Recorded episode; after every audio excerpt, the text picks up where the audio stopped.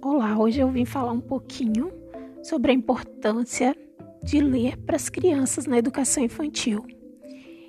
Então, hoje a professora Antônia trouxe uma historinha.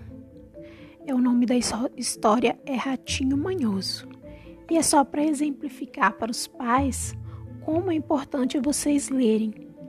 Como vocês, a maioria dos pais já receberam livros, então é muito importante que vocês leiam para as crianças. Isso irá ajudar no desenvolvimento da linguagem oral e também escrita quando eles estiverem maiores. Então é isso. Preparem-se para ouvir a historinha e aproveite. Beijos.